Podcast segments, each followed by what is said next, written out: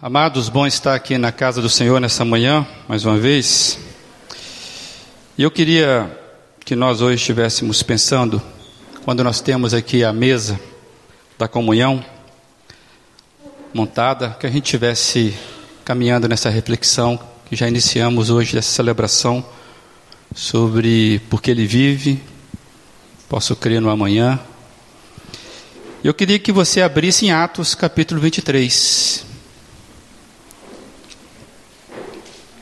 Atos 23, e leremos os versos 6 e 7.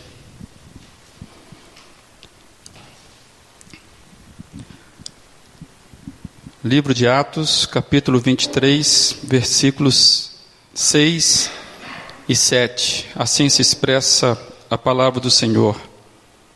Então Paulo Sabendo que alguns deles eram saduceus e os outros fariseus, bradou ao sinédrio: Irmãos, sou fariseu, filho de fariseu.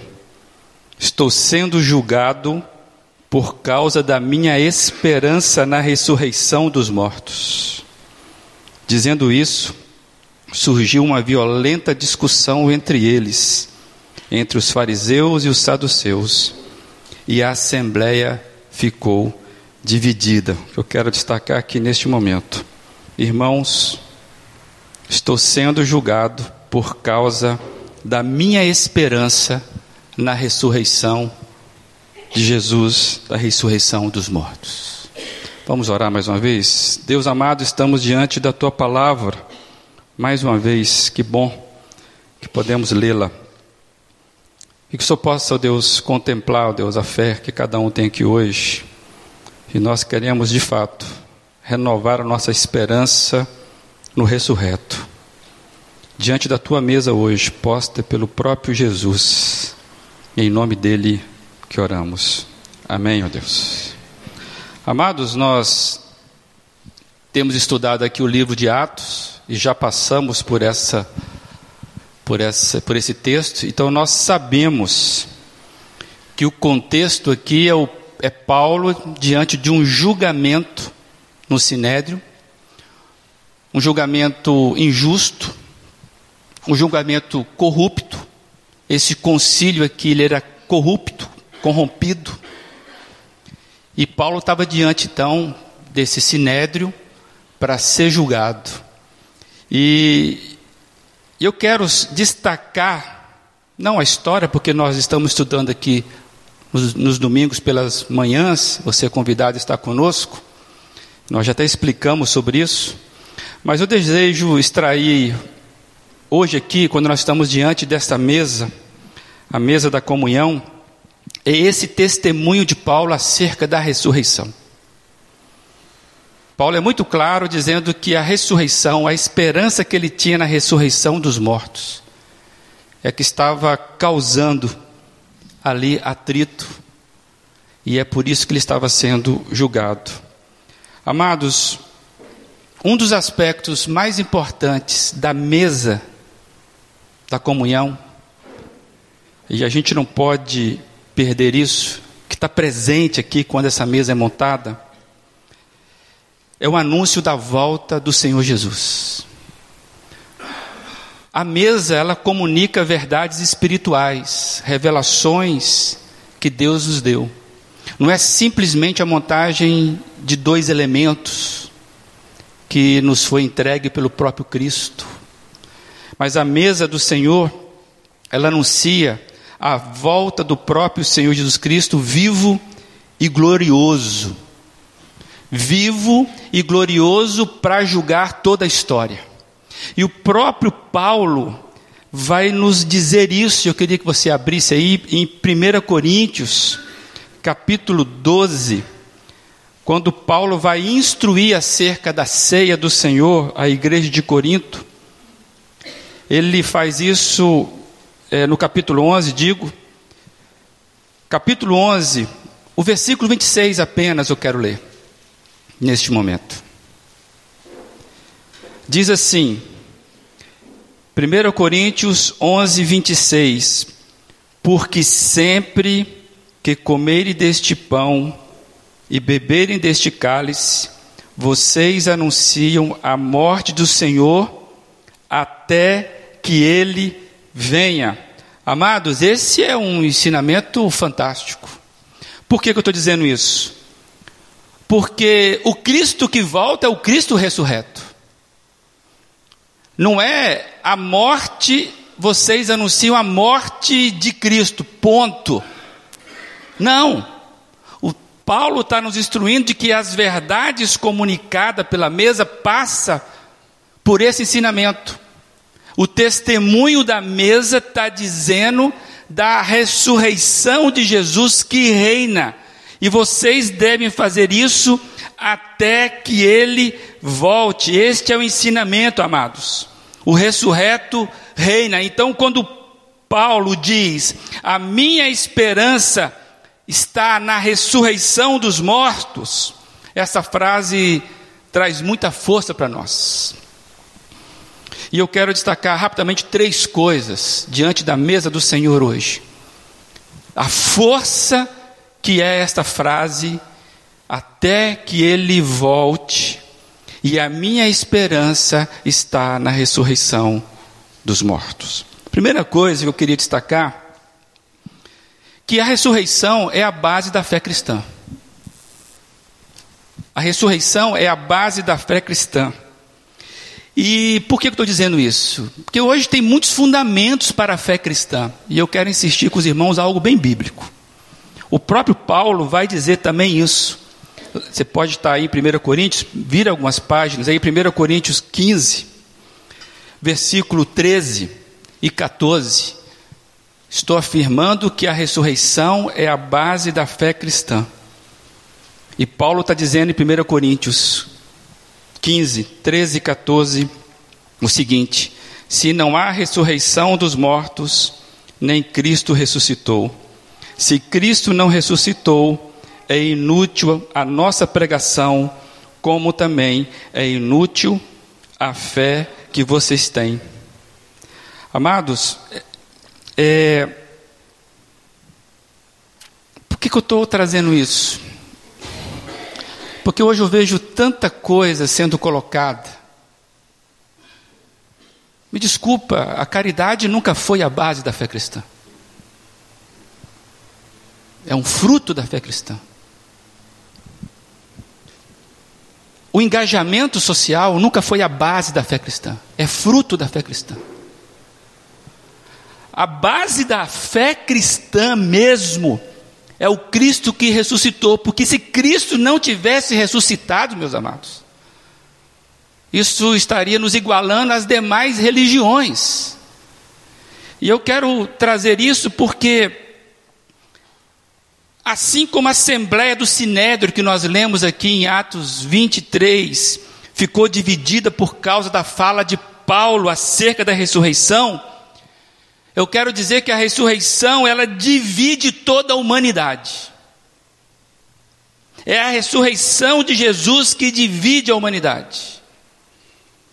Muitas vezes nós falamos a cruz divide, simbolicamente é. Mas a cruz ela é forte porque o ressurreto esteve naquela cruz, mas é o ressurreto.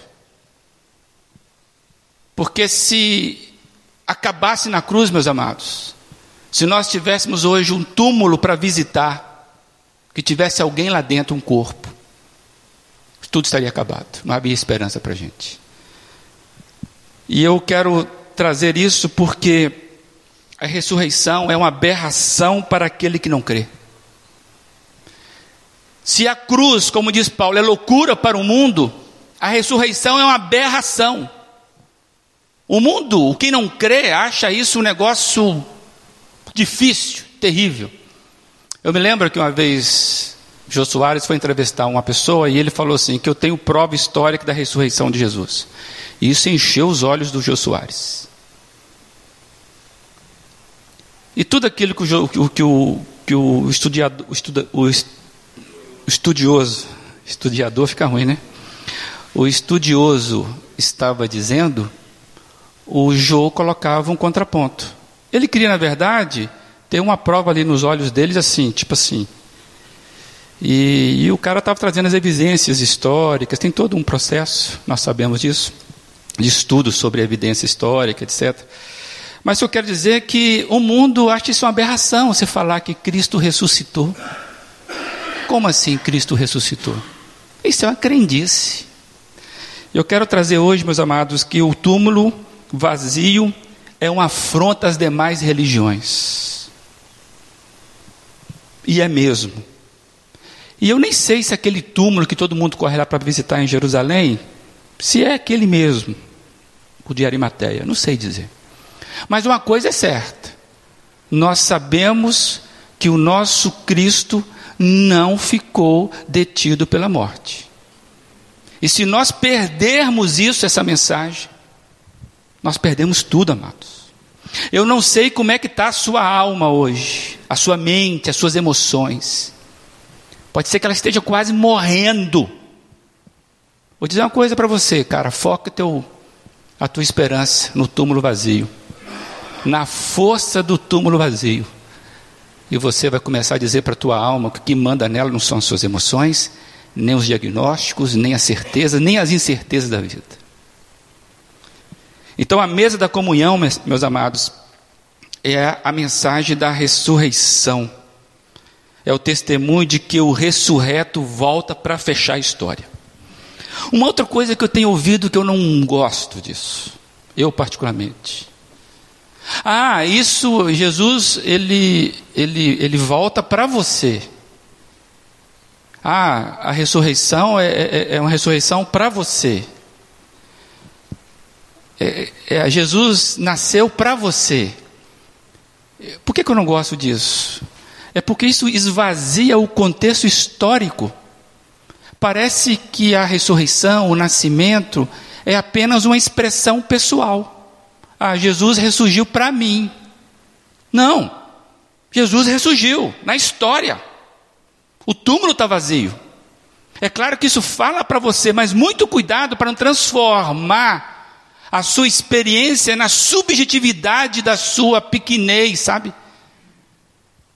A gente pode fazer aplicação do ressurreto na minha vida? Sim. Jesus está ressurgindo o meu caráter, Jesus ressurreto está transformando, mas é o ressurreto. Ele é ressurreto meu, é seu, é da igreja, é de todos, é de Paulo quando falou isso. Então a gente tem que entender que a história ela vai ser fechada pelo ressurreto. Nenhum outro tem poder para isso. Por isso que nós lemos Apocalipse aqui no início da nossa do nosso culto. Então, amados, a fé cristã é a base, a ressurreição é a base da fé cristã, não perca isso. Tem alguns que acreditam que a base da fé cristã, por exemplo, é a reencarnação. Tem pessoas que se dizem cristãs que acreditam na reencarnação. Não, não, não. É a ressurreição. E a ressurreição, ela, ela, ela derruba, ela afronta qualquer tipo de mecanismo de controle. Porque ele derrotou a morte. E ninguém consegue controlar a morte. Uma outra coisa que eu quero trazer aqui rapidamente é que a mesa da comunhão alimenta a nossa esperança de que a história não acabará em pizza. A história tem comandante, gente. A gente no Brasil, principalmente, vê tanto atos de injustiça, tantos processos sendo, é, é, é, como é que fala, subornados, desvirtuados, que a gente começa a descrer que algo vai dar certo nesse mundo. Parece que a gente está jogado na mão de gente louca e isso vai ficar por assim mesmo. Aí você começa a desanimar com atos de justiças, por exemplo. E eu quero dizer aos irmãos que essa mesa erguida vai nos dizendo que não vai acabar em pizza, porque nós lemos esse texto ali em, em, em Apocalipse 19. Ele é o Alfa e o Ômega. Ele implanta uma nova ordem a essa antiga ordem dominada pela morte. É o que diz lá Apocalipse 19. As coisas antigas passaram. Por quê? Porque o ressurreto está vindo para colocar esse negócio. Já fez, eu queria tirar o gerúndio, ele já fez tudo nada do que, do que era preciso ser feito para resgatar, para derrotar a morte, para resgatar a vida e derrotar a morte, para colocar a história no eixo, nada ficou de fora. Pronto, está feito. O ressurreto vive. E eu queria que você abrisse lá Apocalipse 19, 1 e 2. Depois disso, ouvi, ouvi nos céus algo semelhante à voz de uma grande multidão que exclamava: Aleluia! A salvação, a glória e o poder pertencem ao nosso Deus, pois verdadeiros e justos são os seus juízos. Ele condenou a grande prostituta que corrompia a terra com a sua prostituição, ele cobrou dela o sangue dos seus servos. Versículo 6. Então ouvi algo semelhante ao som de uma grande multidão, como o estrondo de muitas águas, e fortes trovões que bradava: Aleluia! Pois reina o Senhor, o nosso Deus, o Todo-Poderoso. Regozijemo-nos, vamos alegrar-nos e dar-lhe glória, pois chegou a hora do casamento do Cordeiro e a sua noiva já se aprontou para, vestir-se, foi-lhe dado linho fino, brilhante, puro. O linho fino são os atos justos dos santos. E o anjo me disse: escreva, felizes os convidados para o banquete do casamento do cordeiro. E acrescentou: essas são as palavras verdadeiras de Deus. Amados, a mesa está posta desde a eternidade para a gente. E o texto está nos chamando que ela está pronta para o banquete, para a boda dos cordeiros, para as bodas do cordeiro. É isso que o texto está dizendo. A ressurreição, amados, conserta tudo.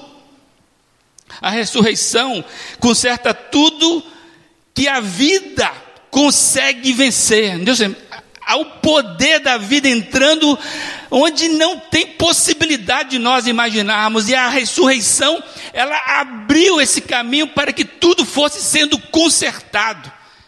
Por isso que não vai acabar em pizza. A morte não é a palavra final. A boda do cordeiro, as bodas do cordeiro, a mesa, o banquete já está montado. Isso aqui é só sombra, amados das coisas que virão. Amém? E eu quero dizer mais, amados, que não tem esperança mais subversiva do que esta. Não tem esperança mais subversiva do que esta. Só que essa produz paz, produz descanso, porque é alimentada com esperança, não produz revolta. A subversão que o mundo conhece produz revolta, produz intrigas, eu digo que essa é a maior, porque ela produz descanso e não revolta. Então a mesa da comunhão, por estar fincada na história e na transhistória, ela está nos dizendo: a história vai acabar a um bom termo, porque tem alguém levando a um bom termo, e ele convida, convida pessoas a participarem dessa nova ordem essa nova humanidade, que é a igreja. Por fim, eu quero dizer que a mesa da comunhão, ela alimenta a possibilidade de ressignificação da nossa vida. Vou repetir. A mesa da comunhão, montada pelo próprio Cristo, ela alimenta a possibilidade de ressignificação da nossa vida uma vida ressignificada, com sentido. A ressurreição, amados, não fala somente de uma divisão na história, ela não somente divide e julga a história. A ressurreição não somente fala de uma glória futura, a ressurreição também imprime vida no meu presente. É claro que a ressurreição trata de coisas que nós não conhecemos. Mas eu quero chamar a atenção de que ela precisa imprimir vida no meu presente. Por quê? Porque Ele vive, posso crer. E eu estou vivendo. O dia de hoje não é a palavra final. E, e a expectativa que você tem do seu futuro muda todo o teu presente. E é isso que eu quero dizer para a igreja: que essa mesa está montada como testemunho da força da ressurreição. E aí, amados, eu quero trazer como exemplo disso o que aconteceu na vida de Pedro, João 21. João capítulo 21. Nós conhecemos a história, mas eu queria lembrar disso. Qual o foco? A ressurreição, o ressurreto ressignificando a vida, o seu presente. João capítulo 21. Diz assim: Depois disso, Jesus apareceu novamente aos seus discípulos, à margem ao mar de Tiberíades. Foi assim. Estavam juntos Simão Pedro, Tomé, chamado Dídimo, Natanael de Caná da Galileia, e os filhos de Zebedeu, e os dois outros discípulos. Vou pescar, disse Pedro. E eles disseram: Nós vamos com você. Eles foram e entraram no barco, mas naquela noite não pegaram nada. Ao amanhecer, Jesus estava na praia, mas os discípulos não o reconheceram. Ele lhes perguntou: Filhos, vocês têm algo para comer? Eles responderam que não. Ele disse: Lance a rede do lado direito do barco e vocês encontrarão. Eles a lançaram e não conseguiam recolher a rede, tal era a quantidade de peixes. O discípulo a quem Jesus amava disse a Pedro: É o Senhor. Simão Pedro, ouvindo dizer isso, vestiu a capa, pois havia tirado, e lançou-se ao mar. Os outros discípulos vieram no barco arrastando a rede cheia de peixes pois estavam apenas a, cerca de 90 metros da praia. Quando desembarcaram, viram ali uma fogueira, peixe sobre a brasa e um pouco de pão. Disse-lhe Jesus: Traga alguns dos peixes que acabaram de pescar. Simão Pedro entrou no barco, arrastou a rede para a praia. Ela estava cheia tinha 153 grandes peixes. Embora houvesse tantos peixes, a rede não se rompeu. Jesus lhe disse: Venham comer. Nenhum dos discípulos teve coragem de lhe perguntar: Quem és tu? Pois sabiam que era o Senhor. Jesus aproximou-se, tomou o pão e deu a eles, fazendo o mesmo com o peixe. Esta foi a terceira vez que Jesus apareceu aos seus discípulos, depois que ressuscitou dos mortos. Amados, o que eu quero trazer disso, dessa informação, é que Pedro foi reconduzido pelo ressurreto a uma vida com significado. Nós sabemos pela história que quando Cristo morre, os discípulos ficaram sem norte. E Pedro teve um, uma sequela muito forte nas suas emoções, porque ele traiu Jesus três vezes, abandonou Jesus. E Jesus morre e Pedro não conversa com Jesus. Então Pedro abandona a vida, vou pescar. Vou voltar ao meu cotidiano. Vou voltar a ser escravo de fábrica, a limpar engrenagem. Vou voltar à minha vida porque não tem mais, não tem mais vida. Parece que era tudo tão bonito e perdeu o significado. Aí o ressurreto se apresenta, se apresenta diante de Pedro e fala: Pedro, vem comer comigo. Eu tenho uma comida e você, Pedro, sabe que você pode trazer também o que você conquistou sob a minha ordem. Lance a rede do lado direito. e traga um pouco do fruto que você conseguiu ganhar sobre a minha ordem. Porque você consegue alimento sob a minha ordem. Isso é milagre de Deus. Amados, é muito significante isso. Ainda mais se você ler até o final do texto. O Pedro que negou Jesus três vezes tem a possibilidade de três vezes falar que ama Jesus. Mas eu quero destacar, amados, que o ressurreto chama de volta a vida de Pedro novamente, com significado. E aquela refeição ali na beira da praia, o banquete, sabe? O convite de Jesus, aquele, aquela refeição tão simples naquela ocasião, teve um significado muito forte para Pedro, muito profundo, de perdão, reconciliação e reconvocação. Esse ato de Jesus chamar Pedro e os demais à praia, o ressurreto chamando, tem um significado de perdão, de reconciliação e de reconvocação. Eu não sei se você precisa disso,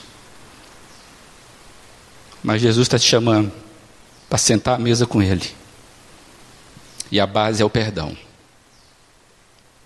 Jesus está te chamando para sentar à mesa com Ele hoje. E a base é a reconciliação. Você com a sua vida, você com o próximo. Jesus está chamando cada um de nós a sentar à mesa hoje com Ele, à mesa da comunhão, num ato de reconvocação. Eu ainda acredito em vocês. Não desista ressurreto. E a minha pergunta é: como é que a gente vai reagir a isso? Eu queria desafiar você: deixa o ressurreto te alimentar hoje. Amém? Que você possa hoje sentar à mesa do ressurreto e alimentar do que é espiritual dele. Em nome do Senhor Jesus.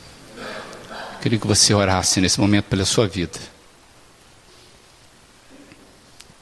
E visse como é que ela está diante desse convite maravilhoso de Jesus Cristo aquele que montou a mesa desde a eternidade, a mesa da comunhão para todos nós. Pensa aí, o que é que precisa ser ressignificado na sua vida hoje? Será que você precisa refazer alguns conceitos da sua vida? O que é está comandando a sua vida? Eu queria que você, que a igreja do Senhor Jesus, que você focasse no ressurreto. Ele tem alimento demais, gente, para nossa alma. Se acerte aí diante dele. Se ele mandar você parar tudo, lançar a rede para o outro lado, mudar o, o percurso. Mas, sobretudo, aceite o perdão, aceite a reconciliação e dê ouvidos à, à reconvocação dele para a sua vida. Será que você está vivendo conforme o que você foi chamado, convocado, ou você está distraído aí com muitas coisas? Deus, nós sabemos que precisamos sempre acertar as nossas vidas no Senhor Jesus, o ressurreto. Que hoje, mais uma vez, Pai, só faça a diferença. Receba a nossa oração. Que possamos ser impactados, ó Deus, pelo seu alimento o alimento espiritual dessa mesa maravilhosa. Em nome de Jesus Cristo. Amém.